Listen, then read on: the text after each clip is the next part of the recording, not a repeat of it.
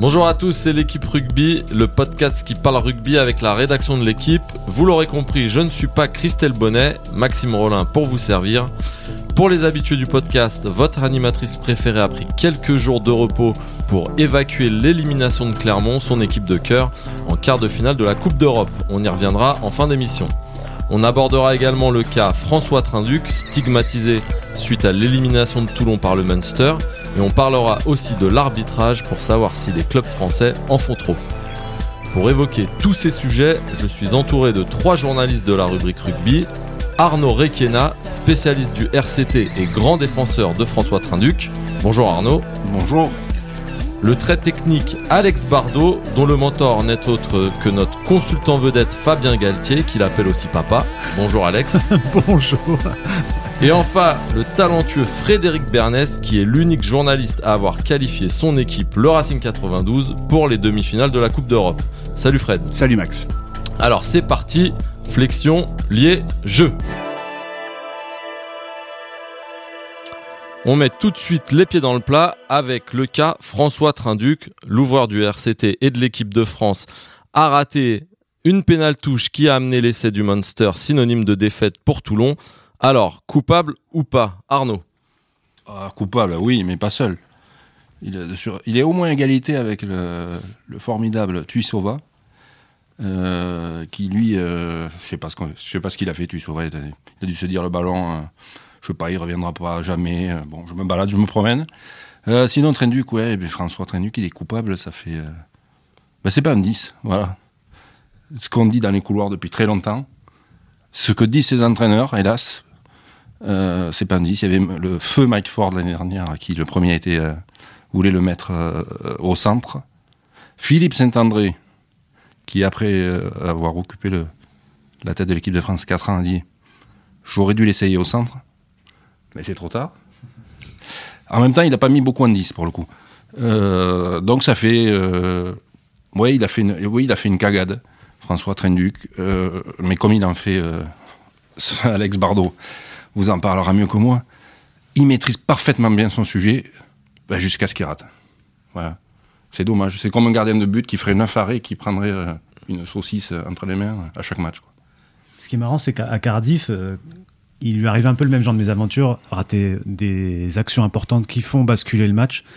Et euh, Arnaud disait en tribune, en, direct, en regardant le match, disait il, est, il est coupable, mais finalement, c'est pas le seul coupable parce mmh. que c'est en fait, c'est euh, François Trinduc, c'est le, résumé de la formation française et de la manière du système, victime d'un système et de la mm. manière dont on conçoit un 10 en France. C'est-à-dire euh, plus comme un attaquant virtuose que comme un mec euh, capable d'utiliser plein d'armes stratégiques, etc. Moi, ce que je trouve, en fait, ce que je trouve bizarre avec François Trinduc en ce moment, c'est que aussi bien à Cardiff que là, au Munster, il montre et il fait des choses d'un vrai numéro 10. Et ça, ça faisait dix ans peut-être qu'on l'attendait. C'est-à-dire qu'il sait prendre du recul, il sait ne pas trop attaquer la ligne, il sait gérer certains ballons, euh, il a de bons jeux au pied, euh, il défend bien, il est calme, il s'affole pas, il utilise ses coéquipiers. Mais il y, a un moment, il y a une, réussite, euh, un échec, deux échecs, trois échecs. À Cardiff, c'était une pénalité ratée, une pénale touche ratée, un en avant complètement débile. Et puis là, au Munster, c'est une pénale touche ratée, puis une touche sur l'essai de, sur l'essai de, de, Conway, c'est une touche ratée. Et, en fait, ça, ça, gâche tout. Et le problème, c'est que c'est tellement. Euh, c'est des petits détails, mais qui sont décisifs dans le match. Et il devrait euh, être capable de maîtriser ces détails à son âge, à 30. Est-ce que je peux poser une question naïve? Vas-y, tu le fais bien, le Alors, est-ce qu'il faut être absolument ouvreur de formation pour savoir trouver une touche? Non, mais... Parce que je vois pas le fait d'être ouvreur ou premier centre et tout ça. Un premier centre, savoir jouer aussi au pied je pense. Mm. Il peut trouver une touche, c'est pas un problème d'être numéro 10 de formation. Ça, c'est un problème de justesse technique, par contre, de fait, lucidité, tout ça. C'est pas un problème de, de poste, de je, sais, je sais pas quoi. Mais je pense que à ce moment-là du match, tu donnes le ballon à un mec euh, qui, à Dan Carter, le ballon, il se pose même pas la question de je vais trouver une touche. je pense que tu le donnes à Henri Chavancy ou tu il le tape, il tape en, touche. donc c'est pas un problème de 10 ou enfin moi je pense que c'est un problème de, de mental à ce moment-là. C'est qu'il y a un problème dans la, dans la tête qui se passe. C'est un problème de conscience en fait. C'est-à-dire il a pas conscience à ce moment-là que l'enjeu de, de ce ballon là qu'il a entre les mains. Après c'est un ballon pour refaire mais c'est un ballon que le Munster a dans les 22 de Toulon. Toulon est en train de mener il récupère le ballon avec une grosse défense. Et en fait, ce ballon-là, il faut, un, le calmer. Ça, c'est pas son rôle, mais il faut le calmer. Le 9 doit, doit, doit, prendre davantage son temps. Et deux, tu as le ballon, c'est, tu dois pas trouver la touche la plus longue possible. Tu dois sortir le ballon dans les tribunes. Et le problème, c'est que lui se dit. Enfin, je sais pas ce qu'il se dit dans sa tête, mais le problème, c'est qu'il ne pense pas je dois sortir ce ballon à tout prix. Il, on a l'impression qu'il veut toucher trouver la touche la plus longue mmh. possible. Donc il se met dans, dans une situation fragile c'est pour fait, ça que j'en viens le risque. C'est lui le problème, c'est pas tellement le, son poste. Mais c'est aussi une, enfin, c'est une, c'est une conscience que à ce moment-là, lui, c'est le numéro 10, c'est le stratège et que il a qu'une priorité, c'est sortir ce ballon. Et ça, c'est la pensée, une pensée quoi. C'est une pensée, de, c'est une pensée de formation presque. Alors après, on peut aller plus loin parce que si on sait qu'on a traduit... dont tu parles, ça, moi, je, je trouve c'est un bon, c'est vraiment un bon point. Pour prendre un exemple, Senzel qui a beaucoup été utilisé à La, Rochelle en 17 années. Et qui euh, joue pas 10, euh, hein, faut qui, préciser qu'il joue arrière ou ailier. Ou ailier, et qui là s'est retrouvé euh, ouvreur. Et, plusieurs fois, j'ai discuté avec lui, j'ai dit, mais, sur les pénales touches, comment tu te débrouilles pour pas sortir le ballon hein? Il dit, mais parce qu'en fait, je me dis que si je tape, à la limite, comme je devrais, je vais trouver une touche de 5 mètres, ça va être ridicule. Donc je veux shooter le plus loin possible. Hein. Et le ballon ne sort jamais. Ah et, sauf que lui, il, il a l'excuse de quasiment après, alors après, est-ce que là, le 9 qui connaît François Trinduc peut pas, peut pas se dire on est sur la fin du match et tout, je vais dégager en touche moi ah, c'est ça, non, mais, là, oui, mais si on sait que c'est Trinduc et on sait qu'il a ce problème-là et que, bah, je, je sais pas, je trouve que Là, sur ce coup-là, bon, euh, sur ce coup-là, le numéro 9, il est, c'est quand même un rock au centre du terrain, donc c'est le 9, il peut pas le prendre euh, le ballon, mm. euh, il peut pas, c'est pas à lui de taper parce qu'il est pas en position. Il faut davantage décaler le ballon pour le sortir. Après, je pense qu'il est, après, le Quand même, euh, les mecs, ils, doivent se, dire euh, François Tranuc est capable de faire ça, en fait. Mm. Il est capable de prendre ce ballon et de bien le sortir. Et en mm. plus, il a progressé dans mm. son jeu au pied. Il, est quand même plus, plus précis. Là, c'est une question de vouloir en faire peut-être un petit peu trop, finalement. Ben, on a l'impression que quand il tape dans son ballon, on voit bien qu'il veut le sortir, le ballon. Et d'ailleurs, il, il tape et en fait, il, il, commence à marcher en se disant ça va sortir. Et c'est quand il se rend compte que ça sort pas qu'il commence à monter. Alors après, ça devient gaguesque comme Parce que sa montée défensive derrière, elle est pas non plus. Euh, elle est pas bonne, mais, parce que il Tuisova monte n'importe comment, du coup, ça, ça déséquilibre tout le monde. Euh, le médecin qui lève la main pour, pour dire, le médecin de Toulon qui lève la main pour dire il y a touche, du coup, ça crée une confusion, y compris sur le terrain. C'est tout est gaguesque. Les deux essais de façon de, du Munster euh, samedi sont gaguesques et privent Toulon d'un exploit. Mais du coup, c'est peut-être un petit peu réducteur ou un petit peu trop fort de dire que que cette défaite est à mettre sur le compte uniquement de, de François Trinduc. On est d'accord avec moi, je pense que c'est, oui, c'est, sûr. C'est, trop fort de mettre euh, cette défaite sur le compte de François Trinduc, mais il, il, euh, il y participe, euh, il, a, il a sa part, quoi, parce que ce ballon, s'il sort, le, le, le, sort du match est différent. Ça ne veut pas dire que tout, tout, tout, le monde le gagne, mais c'est pas la même action. Après, il faut pas oublier qu'aussi que François Trinduc fait la différence sur l'essai de, de, Chris Ashton, que c'est lui qui franchit, qui donne à hauteur pour Bastaro. Il, apporte des choses. Je pense aussi, il faut pas oublier non plus ce que fait Conway. Parce que ce que fait Conway, la réception, euh, là pour le coup, la lucidité qu'il a pour faire la mm. réception au-dessus de la tête et après tout de suite, euh, enfin mm. ce qu'il fait, c'est. Euh, Sans mettre le pied en touche. Je sais pas s'il y a beaucoup d'ailiers qui auraient fait ça. mais après, ça pose aussi, voilà au-delà de ce match-là, ça pose la question de François Tranuc, c'est aujourd'hui le voir de l'équipe de France. Euh, qui est-ce que est-ce qu'il a il a un avenir en, équipe de France euh, Est-ce que est-ce que ces, ces, limites qu'il a montrées à la fois contre le Munster et contre le Pays de Galles vont faire que Jacques Brunel et Jean-Baptiste Elissalde vont mettre une, faire une croix sur ce joueur-là, comme ils en avaient l'intention au début du tournoi? Ah, c'est vrai que c'était pas le choix numéro un. Normalement, il aurait presque même pas dû faire le tournoi destination. Non, mais quand il est très inconstant, François Trinduc, surtout. Ça fait, je me suis plongé un peu dans les archives, pas, pas longtemps, il y a un an là. Euh, il avait été euh, minable en quart de finale Coupe d'Europe à Clermont l'année dernière, le, premier, le 2 avril. Euh, le pauvre, il avait été minable. Et la semaine suivante, il avait été bon contre Toulouse au stade Vélodrome et, il m'avait dit à la sortie j'ai mis trois jours à m'en remettre. J'ai pas eu besoin de lire le journal, pour savoir que j'étais nul. J'ai mis trois jours pour m'en remettre. Là-dessus, il bon, il avait fait un bon barrage. Puis il s'était blessé, donc après il a perdu sa place. Il, s'est retrouvé en équipe de France où il a fait des très mauvais matchs en Afrique du Sud. Il est, en début de saison à Toulon, il n'est pas titulaire. Euh, on se dit bon mais il sort du circuit, il revient parce qu'il a quand même un mental de très solide. Euh, c'est pour ça que je pense Fred quand tu rates la touche, c'est pas tellement de se mettre, il s'est pas rangé le cerveau, mais à un moment il a pas, il a pas la, panoplie complète quoi. Et il lui manque la cape ou le truc, je sais pas, et le jeu au pied, il l'aura jamais, même s'il a progressé, il n'aura jamais. Mais je vais quand même vous, vous, vous poser une question. Faut, faut se rappeler que, que François Trinduc, euh, à la base, est annoncé titulaire, si je me trompe pas, et que ça change euh, la veille du match ou le jour du match. Est-ce que vous pensez que ça a pu avoir un rôle aussi ou un impact sur euh, son entrée en jeu? Ce serait dramatique. Alors là, si c'est si oui la réponse, alors là. Ah. Après, ben, après euh, perso, j'y étais pas. ça fait peut-être 4 jours qu'il sait qu'il joue pas, quoi. Ça, je sais. Peut-être que Bello, c'est depuis le lundi ou le mardi. Je crois qu'en fait. C'était l'intox pour dehors, quoi. Je crois qu'il y a eu une erreur, en fait, dans la communication de l'équipe. Ah, c'est une erreur dans la communication. Donc il savait qu'il D'accord, il savait qu'il jouait pas et, et c'est pas un changement technique de dernière minute. Euh. Je, crois que tout le monde, enfin, Belot était les titulaires de, de, la semaine et voilà, François Trinduc, il a, il a eu du mal apparemment quand il est revenu à Toulon après le match à Cardiff. Il a été touché psychologiquement et il n'était pas question que ce soit lui le titulaire. Euh, euh, pour ce match-là. En plus, Belot avait fait un bon match le semaine, la semaine d'avant contre Clermont. Il fait plutôt un bon match lui aussi au Munster samedi. Euh, c'est voilà, c'est c'était pas prévu comme ça. Hmm. Donc finalement, Trinduc, ce sera le, débat permanent?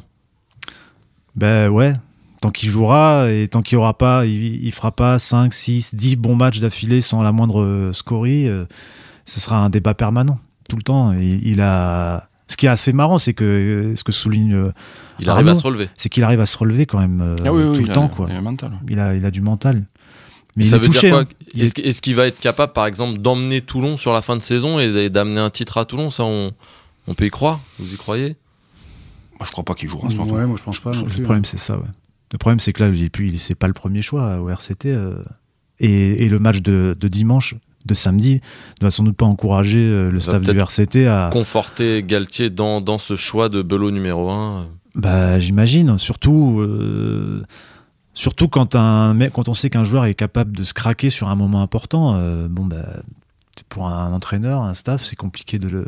Même peut-être que cette, cette mésaventure-là peut même le faire sortir de la rotation euh, euh, ou le priver de quelques minutes. Là, il est rentré, il a joué 20, 25 minutes, je sais plus combien de temps précisément, mais peut-être qu'aujourd'hui, Fabien Galtier se dit bah, j'aurais pas, dû le, pas dû le faire rentrer. À voir, parce qu'il n'y a pas chose à faire. il est sorti du jeu, mm. il reste pas non plus. Ouais, et puis il va falloir quand même euh, gérer un petit peu ces, derniers matchs de championnat. Euh, même si Toulon va plus jouer la Coupe d'Europe, aura deux week-ends quand même pour se régénérer. Voilà, on, peut penser que quand même euh, Trinduc aura peut-être quand même quelque chose à montrer d'ici la fin de saison. A priori, il va, c'est difficile de l'imaginer complètement sortir, mais peut-être que sur les matchs de phase finale, si Toulon se qualifie, euh, son temps de jeu sera réduit parce que comme l'année dernière, mais le souvenir de cette mésaventure-là va faire que à 10 minutes de la fin, sur un match serré, euh, peut-être que le staff du RCT va se dire bon, gardons Belot parce que François aujourd'hui on n'a pas de garantie. Alors on va clore le, débat euh, François Trinduc et ce match donc Toulon-Munster a aussi été marqué par plusieurs petites euh, erreurs ou pas euh, d'arbitrage. En tout cas, euh, sur ce week-end européen, l'arbitrage a, beaucoup fait parler et aussi sur le match Clermont-Racing. on a vu le président de Toulon, Mourad Boudjal, qui s'est attaqué via des, tweets à, à Nigel Owen, le, l'arbitre de, la rencontre. Il y a également Franck Azema, le coach euh, de Clermont, euh, qui a parlé de, choses choquantes euh, suite à l'arbitrage de, Wayne Barnes et de la défaite de, son équipe. on a beaucoup parlé de la, de la passe de Carter. Alors en avant ou pas, ça a fait couler beaucoup d'encre. Alors la question est simple, est-ce que les clubs français en font trop avec l'arbitrage? Alex Moi ce qui m'ennuie, c'est que quand ils sont en top 14, ils se plaignent des arbitres français. Et encore, ils en disent deux fois plus en off euh, de, que ce qu'ils disent en, on sur les arbitres français. Ce qui est une manière aussi de, de dire, ils sont souvent ils, sont très contents quand ils vont en Coupe d'Europe en disant ça va être mieux, on va être mieux arbitré, ça va être mieux, etc. On arrive sur, le, sur les cartes finales de Coupe d'Europe et un des arguments euh, sur lesquels ils s'appuient pour justifier leur défaite, euh, c'est l'arbitrage, euh, la vidéo, euh, il a mal vu ceci, il a mal vu cela. je trouve qu'il n'y a pas de cohérence, d'autant plus que si on prend le cas, par exemple, de Toulon ou du, de Clermont ce week-end, il y a aussi des, des, des, actions décisives sur lesquelles on peut débattre. L'essai de Chris Ashton, est-ce qu'il n'y a pas en avant entre, entre Trinduc et Bastaro Peut-être même entre Bastaro et Ashton sur la passe suivante? Ah, clairement, c'est pas L'essai de Bétham. Euh, voilà. Donc en fait, il y a une manière de se jeter, euh, de se ruer sur, euh, sur l'arbitrage qui est un peu systématique et, qui surtout manque de recul. C'est-à-dire qu'à aucun moment il y a un arbitre, qui, un entraîneur qui, qui dit bon, et nous aussi on a bénéficié de certaines erreurs possibles parce qu'en plus reste à savoir si ce sont des erreurs. voilà, je, je, je trouve que c'est dommage ce comportement. Mais c'est une réaction finalement aussi à chaud, souvent. Peut-être qu'avec le recul, ils ont une autre vision parce que par exemple. Hier, Franck Azema était sur France Bleu Auvergne. Euh, il, continuait, il, continuait à, dire qu'il y avait eu des erreurs, il avait, qu'il avait revu les actions et que pour lui, par exemple, sur Bernard Leroux, qui enfonce la tête de Morgan Parra, c'était carton rouge. Euh, là, je pense qu'il a tort sur le carton rouge, mais il je pense qu'il a raison sur. C'est une simple pénalité, ça doit être carton jaune. C'est évident. Enfin, voilà, c'est à 30 cm de l'arbitre de touche ils arrêtent le jeu, ils voient bien ce qu'il fait. Il y a deux actions en fait. Il met d'abord la main, puis après l'autre lui tire le casque, et après il lui met un coup d'avant-bras. Enfin voilà, il avait déjà fait un déblayage très limite juste avant le roux. Bon voilà, carton jaune. Là, il a, il a raison. Après, sur les faits de jeu. Hier, il y a un arbitre qui a, qui a, qui a bossé avec. Euh, enfin, le, le, site Sport Auvergne a consulté un arbitre pour rejuger un peu toutes les actions du match Clermont Racing. Et un arbitre qui disait pour moi, c'est une pénalité contre Bernard Leroux et basta, quoi. Il n'y a pas de carton. Donc en fait, ça montre bien qu'il y a vraiment des questions d'interprétation. Je veux pas défendre les arbitres parce que je bah, pense qu'eux aussi, ils ont des problèmes à régler. Je savoir qu'un coup au visage, c'était. J'ai lu euh, ce qu'a fait Sport Il trouvait accidentel. Je, je, je, crois que sur. Ouais, oui, il disait que c'était pas intentionnel. Ah et euh, finalement, il y avait eu qu'une seule erreur, c'était en fin de match. Euh, c'était sur euh, Grosso qui avait été pénalisé à tort. C'est la seule erreur. Où il n'est pas tenu au sol. et, finalement, le match était fini en fait. Hein, et, euh, finalement, euh, ils en concluent, et c'est pourtant Sport Auvergne qui est quand même pro. clairement pro ASM qui suit l'ASM et qui, qui, qui, fait comme conclusion qui donne comme conclusion que finalement Wayne Barnes a fait un, très bon match et un très bon arbitrage alors, mais sans aller jusque là par exemple donc Franck Azema a peut-être exagéré tout ça mais Morgan Parra lui tout de suite à chaud. Il a tout de suite dit voilà, oui, il y a eu de l'arbitrage, ce que vous voulez, tout ça, mais on a une heure de jeu. On est dominé dès la 40e et tout ça, et on peut pas gagner un match comme ça. On a, mm. soit, on aurait dû faire l'écart avant quand on était bien, on n'a pas pu le faire. Mm-hmm. Après, on est, on est dominé et c'est pas un vol. Et euh, voilà, donc même à chaud, ça peut arriver. Et c'est encore plus chaud pour Para parce que lui, il a joué en plus. Zema, il a pas joué, je crois pas. Donc, euh, et pourtant, voilà, il arrive à avoir une analyse, je trouve, assez mesurée. Euh, donc, mm. le côté à chaud, pas à chaud. Non, moi je crois pas qu'il faut. Euh, je crois que pour les arbitres, pour les, entraîneurs ou les présidents de club, il y a aussi un jeu. C'est-à-dire que c'est parler sur l'arbitrage après un match. Euh, c'est une manière de, de, de, mettre la pression sur les arbitres, euh, à la fois sur la désignation et sur les arbitres des matchs à venir. et il y a plein de clubs qui disent, qui, souvent on a entendu des entraîneurs qui disaient, bon, jusque-là, moi je disais rien, mais j'ai compris que ceux qui parlaient, mm. ben, la fois d'après, ils étaient mieux arbitrés, donc maintenant je vais parler.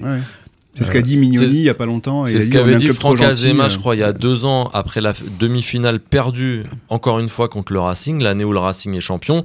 Et il avait dit, oui, à Clermont, on parle jamais, maintenant il va falloir parler, etc. Bon, l'année d'après, ils avaient été champions. je sais pas si c'était euh, grâce à l'arbitrage, je, me, je ne pense pas. Ils avaient, ils avaient euh, mérité leur, leur, titre de champion. Mais du coup, ça fait quoi? Ça fait un petit peu pleureuse finalement? Non, mais à chaque fois qu'on perd, on, moi, je, je, voudrais couper un peu l'arbitrage quand on fait du sport, quel que soit le sport, je suis sur le Munster Toulon, sur l'excès euh, gaguesque, comme dit Alex, ça, c'est pas la faute de l'arbitre. Quand on joue au sifflet, les enfants de 6 ans, quand ils jouent, quand, ils débutent un sport, on leur dit on joue au sifflet. C'est pas sifflé, vous continuez à jouer. C'est pas la faute de l'arbitre. Je sais pas s'il y avait essai de, du demi de mêlée, pas essai, pas truc.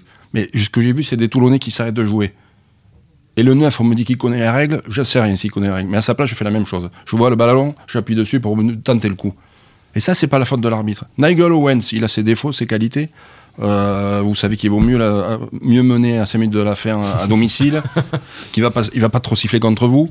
Mais euh, sur l'action de l'essai de Bastaro, on le voit, c'est imperceptible à la télé. Il s'arrête et il a, je pense qu'il se, il se dit, il y a un avant, mais je vais laisser continuer, je reviendrai, je demanderai la vidéo. Mm. Mais ça, c'est bien arbitré. Mm, mm. au final, pour moi, il y a un avant. Euh, le mec à la vidéo explique qu'il a les mains derrière les oreilles et que si et que là, que truc. Moi, je l'aurais jamais accordé. Mais, mais Nigel Owens, on peut pas lui reprocher ça. Et après, sur l'histoire de, de Zebo, euh, vous allez mettre 100 personnes. euh, bon, à partir du moment où vous lancez la main, eh ben, c'est que vous, vous avez aucune chance d'attraper le ballon et il y a essai de pénalité. Voilà. Oui, Bon, mais ouais, ça, voilà. je suis assez d'accord. Ouais. euh, Après, je rebondis sur ce que tu disais au début sur le fait que les joueurs du RCT se soient arrêtés. Alors, est-ce qu'on peut aussi poser la question Est-ce que les joueurs connaissent vraiment les règles? On se l'était posé aussi avec l'équipe de France sur ce fameux renvoi euh, face au Pays de Galles où, euh, de mémoire, c'est Doumerou et Camara qui, qui s'arrêtent parce que le renvoi ne fait pas 10 mètres. Euh, et au final, on prend un essai gag euh, avec un rebond qui, qui trompe euh, le pauvre François Trinduc. Mm. Euh, voilà, on se pose la question est-ce que les joueurs connaissent les règles? Et, et là, euh, à votre avis, quelle est la réponse du coup, du coup, non mais là c'est même pas connaître pas les règle. règles Si le ballon, tu lâches le ballon, tu le récupères. Et puis euh, il y aura mêlée. euh, Au, au- au- pire, t'as fait un avant. Voilà. Enfin, c'est pas une On question de connaître que la règle Garado, il, il a pensé, je- personne l'a vu, et que et, Voilà. et, Ça va pas- Escorne aussi. Voilà, ça va Et passer. ça va passer, personne l'a vu. Ouais. Mais la, la question de la connaissance euh, de la règle par les joueurs, euh, c'est une euh, vraie question, oui. on se rend compte, je- ça me fait penser à, à Sébastien Vahamaina après un match de- du tournoi où il a été pénalisé trois fois. Euh, après le match, euh, il était. euh, C'était après l'Irlande, je crois. après l'Irlande, il me semble. Après le match, il, pour lui, c'était même pas lui qui avait fait les fautes. Et, alors, je dis pas qu'il connaît pas la règle, mais je dis que dans le feu de l'action, euh, ils ont du mal parfois à juger. euh, euh, lui, en- peut-être en tout cas, a eu du mal à juger euh, quand, est- quand intervenir, quand ne pas intervenir. Mais tout ça est très très dur. L'autre jour, il y a eu un, un truc sur le rugby Ministère, le site Le Rugby Ministère, qui revenait sur Espagne-Belgique, le fameux match euh, Mm. euh, éliminatoire pour la Coupe du Monde. Et ils ont repris une dizaine d'actions du match sans Un match qui a fait couler Voilà. beaucoup d'angles, pardon, fait, parce voilà. qu'il y avait pas mal d'erreurs d'arbitrage. C'était un match Supposé. arbitré, supposé. supposé, un match arbitré par un Roumain, euh, alors que la Roumanie était au coude à coude avec l'Espagne pour la qualification, et au final, l'Espagne avait perdu en Belgique, et donc ne, pour l'instant ne participera Ouais. pas à la Coupe du Monde. Et donc, il, il- il il passait une dizaine d'actions à la vidéo en disant bah, faites, votre arbitrage, vous, euh, sur ces situations-là. Déjà, un, on se rend compte que arbitrer des situations comme ça, alors nous, on n'est pas arbitre, mais arbitrer, c'est très compliqué, ça part en tous les sens, ça rentre dans les côtés, ça, c'est- très dur. Mais deuxièmement, ils avaient interrogé 10, 10 arbitres. Et leur avaient demandé quelle est votre décision, vous, sur cette action? Et ben, il y en avait- il y avait très peu de situations où il y avait une, unanimité à 100%, on fait ça. Il y en avait beaucoup, il y en avait qui sifflaient peu d'un côté, d'autres qui sifflaient de l'autre côté, d'autres qui sifflaient, euh, moi je d'autres qui disaient moi je, siffle rien, je laisse, je laisse jouer. C'était, en fait, c'est très, c'est le problème, c'est que c'est le sport le collectif le plus compliqué au monde, le, rugby, et, le règlement est compliqué. Donc, euh, donc il y a de l'interprétation, donc on voit pas tout, et y compris pour les joueurs. Pour les arbitres, c'est dur, pour les joueurs, c'est dur. Il faut admettre ça, en fait. Euh, Donc finalement, vous êtes en train de me dire que le débat sur l'arbitrage, c'est un petit peu comme le débat sur Trinduc. Il va y- y- exister ad vitam aeternam, non? Celui-là, je crois que c'est à peu près clair. Beaucoup plus. Et plus il y aura les présidents des entraîneurs bavards, plus il durera, ça c'est sûr. Parfait. Alors on va conclure cette émission et euh, parler de la saison euh, ratée de Clermont. hein. Je pense qu'on peut parler de, de saison ratée avec une élimination en quart de finale de la Coupe d'Europe alors que c'était l'objectif euh, quasi suprême euh, cette saison. hein. Une compétition que le club auvergnat n'a n'a jamais gagnée. Et en top 14, même si mathématiquement c'est pas fait, ils sont quasiment éliminés de la course au- aux phases finales. Et sauf le miracle, comme on l'a expliqué dans notre journal aujourd'hui, mais ça prendrait trop de temps à la radio pour, euh, pour évoquer tous les cas euh, possibles, euh, voilà, normalement, Clermont ne participera pas à la Coupe d'Europe l'an prochain. Alors, est-ce que c'était une erreur pour Clermont de tout miser sur la Coupe d'Europe? Vu qu'ils avaient un petit peu décroché en, en championnat, ils ont tout misé sur cette Coupe d'Europe. Et bah hop, quart de finale et euh, par ici la sortie. Qu'est-ce que vous en pensez, Frédéric, toi qui étais au, match oui, mais ils, ils ont tout misé sur la, sur la Coupe d'Europe du moment où en championnat c'était quasiment fini parce qu'ils ont joué les matchs de championnat. Quand ils sont allés à Pau et qu'ils perdent vraiment à la dernière minute, ils jouent encore la qualif. Euh, Quand ils perdent à la maison contre Oyonnax, c'est pareil, ils sont encore là, c'est parce qu'ils sont décrochés. Ouais, mais ils que ont lâché coup- quelques matchs. Je pense notamment au match euh, la semaine d'avant face à Toulon. Ils lâchent complètement et je suis pas sûr Oui, que c'est ils une. sont déjà, ils sont déjà quasi, ils sont déjà très très mal en point. en Oui, mais je suis pas sûr que c'est une très bonne préparation pour la Coupe euh, d'Europe en Ça fait. c'est sûr. C'est sûr, c'est sûr, mais après bon, ils avaient des joueurs, euh, ils voulaient protéger des joueurs. euh, pff, c'est compliqué. Moi, je crois que surtout les circonstances, comme, comme dit Fred, ouais, les circonstances qui, ont, qui, ont, qui ont fait qu'ils ont lâché le, championnat. Parce qu'il y, y, avait beaucoup de blessés, parce qu'ils ont, eu, ils ont pris des coups derrière la tête euh, euh, sur certains matchs et qu'ils ont eu du mal à s'en relever. Et à un moment, ils ont compris que de toute façon, le top 14, c'était compliqué. Et inconsciemment, ils ont, ils ont mis moins d'engagement et ils ont regardé davantage sur la Coupe mmh. d'Europe. Euh, puis, bon, encore une fois, je crois que le il y a deux raisons majeures à l'échec de la saison de Clermont. Il y a le fait que, euh, et ça les joueurs et l'entraîneur le reconnaissent, qu'ils aient démarré la saison avec moins d'appétit, parce qu'ils avaient euh, touché le Brennus l'an dernier. Euh, ils ont eu du mal à se remobiliser. Et quand ils se sont retrouvés en position de se remobiliser, ils avaient déjà un peu de retard, mais là, ils ont pris une vague de blessures sur la, sur, sur la, gueule, j'allais dire, je le dis, qui, est quand même. alors, tous les clubs ont des blessés aujourd'hui, mais autant que, que Clermont et des joueurs aussi importants que Clermont, cette saison, je crois que c'est ça n'existe pas. Il y a quand on il a, il a manqué Morgan Parra, il a manqué Camille Lopez, il a manqué Wesley Fofana, il a manqué euh, Raka, euh, Penaud, il a manqué Raka, il a manqué euh, enfin voilà, rien que ces noms-là, c'est une ligne de trois quarts quoi. Et quelle, quelle ligne de trois quarts?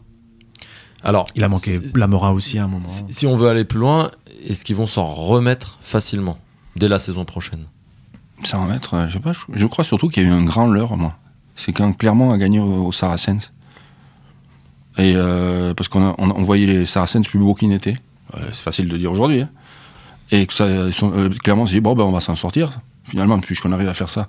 La semaine d'après, ça, avait été ricrac face aux Saracens, mais pas les Saracens de l'année dernière, d'il y a deux ans. Mm. Et ben, il manquait des joueurs et la difficulté euh, gérer le titre. Après, s'en remettre, ouais, c'est pas le genre de.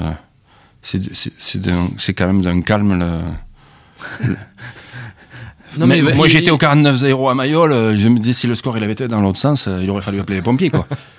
les pompiers, la grande échelle. Euh, aurait mis le feu à Mayol. Et, là non, hein, il y avait le, non, mais ce que le marquis de première qui était un peu agacé, mais ça bon, ça reste quand même. Ce que je veux dire c'est que l'année prochaine il n'y aura pas de Coupe d'Europe normalement, voilà, il va falloir un petit peu remobiliser tout le monde, c'est c'est pas habituel. Et, et, ces joueurs-là aussi seront à un an de la Coupe du Monde. Ça va être un petit peu compliqué de les, les titiller, non? Mais tu peux appuyer sur le fait que tu as été nul. À la limite, l'année d'avant, tu as été champion. Bon, t'as pas trop l'habitude. Tu as au moins ce, levier, c'est dire. Oh, il y a eu des blessés, il y a eu aussi, mais globalement, ça a été nul. Moi, j'ai l'impression que, que ce soit en termes de structure d'entraînement, de philosophie générale du club, de finances et d'effectifs, ce, club-là, il, il, a l'air euh, imbougeable en fait à long terme. C'est-à-dire qu'il peut connaître une saison compliquée comme celle-là, mais c'est pas une saison compliquée qui va le, qui va le mettre en difficulté. J'ai l'impression qu'il y a une forme de. Il est programmé ce club en fait. Et peut-être davantage que d'autres qui, une, une, saison difficile peut, leur, peut, peut, casser une dynamique ou peut mettre en danger. Euh, Mourad Boudjal disait si on se qualifie pas pour la Coupe d'Europe l'an prochain, c'est moins 5 millions sur le budget. La SM, je pense qu'il se pose même pas cette mmh. question-là. quoi.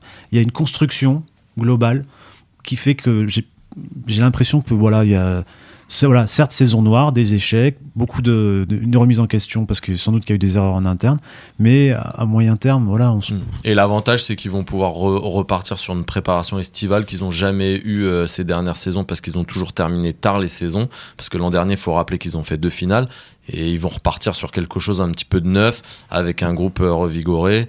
Et, Pas beaucoup euh, revigoré d'ailleurs, ce qui est assez. Pour l'instant, il n'y a que deux recrues. Non, mais revigoré dans le, sens sur, le plan, euh, sur le plan physique. Voilà, c'est ce que je voulais dire. Alors, à l'inverse de Clermont, il y a une équipe finalement qu'on n'a peut-être pas vu venir. Euh, c'est nos amis du Racing, Frédéric. Euh, qui se retrouve en, demi-finale de, cette compétition, l'unique représentant français. Même en foot, il y a même en foot, je crois qu'il n'y en a plus. Voilà. En basket, si, si, en foot, il, reste Marseille quand même. Il ne faut pas les oublier. En... Non, non, ah, pardon. Parce que lui, il parle que du haut niveau. non, il parle que du haut niveau, c'est vrai, c'est vrai. Donc voilà, qu'on n'a qu'on n'a pas vu venir. Alors Fred, euh, dis-nous un petit peu, ces Racing Man, ils peuvent aller au bout? Alors au bout de la Coupe d'Europe, non, parce que moi je pense que c'est Leinster qui va gagner. Ça fait combien de temps que tu le penses? Bah, Ça fait à peu près 6 mois déjà. non, ça deux ans. mais je trouve que Leinster c'est formidable, c'est magnifique à voir jouer. C'est euh, et pourtant il leur manque 2-3 joueurs très forts comme Encho ou Sean O'Brien et tout, mais c'est c'est magnifique à voir. franchement, je vous conseille tous de regarder les matchs du Leinster. Mais par contre, aller en finale, je pense c'est jouable parce que le Munster, euh, moi je pense que c'est pas Toulon a perdu contre, euh, c'était pas un grand Munster, mais vraiment pas. C'était un Munster hyper vaillant, super fort en défense, euh, avec un très bon Conor Murray, voilà. Mais c'est pas, euh, c'est pas, c'est pas, ils peuvent faire beaucoup mieux que ça. Ils étaient beaucoup plus forts l'an dernier, je pense. Ils avaient perdu en demi-finale déjà. Et le Racing, bah, le Racing, ils sont euh, depuis le début de la saison, ils dégagent cette force-là, c'est-à-dire que, alors eux pour le coup, ils ont très peu de blessés. Et ça, c'est alors ça, ça peut, c'est ce qui peut leur poser problème d'ici la fin de la saison, c'est que si ça casse à un moment, là, à part Dulin qui est out jusqu'à la fin de la saison, Zarzeski qui est pas, qui est tard à revenir, mais c'était mm. un peu, on va dire, sa dernière saison et tout. Mm. Ils ont tout le monde qui est très bien. Franchement, euh, ils ont surtout. Même Carter qu'on avait enterré a fait 20 euh, bonnes ouais, minutes. alors Carter, il a été blessé, mais là, il revient. Mm. Là, il revient. Il a eu sa chance pendant 4-5 euh, matchs de suite. Il l'a pas saisi. Et là, il a été très bien quand il est rentré. Non, alors ce qui change au Racing, c'est qu'il n'y a pas les problèmes extrasportifs de l'an dernier. Ça, ça fait ah beaucoup. Ouais, c'est beaucoup plus calme. donc ça, c'est très bien. ce qui change aussi, c'est qu'ils ont vachement élargi leur, leur effectif avec des joueurs, euh, il y a pas, c'est pas tellement les stars, je trouve, qui font la différence et tout ça. C'est plutôt des joueurs. Euh, euh Iri Baren, ouais, non, même Iri Baren, c'est pas un joueur de voix, mais c'est un joueur voilà qui est hyper fiable. Iri Baren, euh, pour soulager Machno, c'est génial. Andreux. Andreux, pour quand Imhoff est pas bon, bah Andreux il est là. Dupichot qui sont allés récupérer de peau, bah, quand Dulin est blessé ou quand un ailier est pas bon, bah, Dupichot il est là. Euh, Tuitavake qui est mieux que l'an dernier, il rend vachement de service. Chouznou qui arrive de Bayonne, et ben quand il rentre, Chouznou, il est toujours là, il est toujours bien. Palu. Ouais, Palu qui s'affirme. Euh, ils ont trois piliers droits euh, super forts, euh, Johnston, Tamifuna et, et Gomessa. Mais voilà, je trouve qu'ils ont une, une, ouais, une ampleur d'effectifs qui peut, qui peut leur permettre d'aller loin sur les deux tableaux. Quoi. Alors justement, pour conclure, un petit pronostic sur cette Coupe d'Europe. Fred, tu nous hein. avais annoncé le Leinster dès le mois d'octobre. Merci de t'en rappeler. Tu, vois, ça, ça tu vas chercher, sur, euh, on a cherché la, bande, mais on n'a pas trouvé. Comment ça, ça, devait être La bande a été malheureusement effacée, un petit peu comme le SMS de Mourad Boudjela de l'EPCA. Euh, petite parenthèse. Mais alors donc Fred, tu restes sur le Leinster Ouais, sur le Leinster, ouais. Alex? Ouais, moi je dirais pareil. Ouais. Leinster, euh, mais bon, ce Racing est costaud quand même. Ce Racing est très costaud. Donc s'il y a une équipe qui peut faire tomber Leinster, je pense que c'est le Racing. Arnaud En finale hmm. euh, Ouais, mais ils feront tomber les Scarlets en finale, le Racing. Oula, la grosse cote d'Arnaud. D'accord, très bien. La grosse cote d'Arnaud. Là, vous gardez la bande. Hein. Tu pourras, tu pourras dire que tu l'as dit dès le mois d'avril. Ouais, dès le mois d'avril.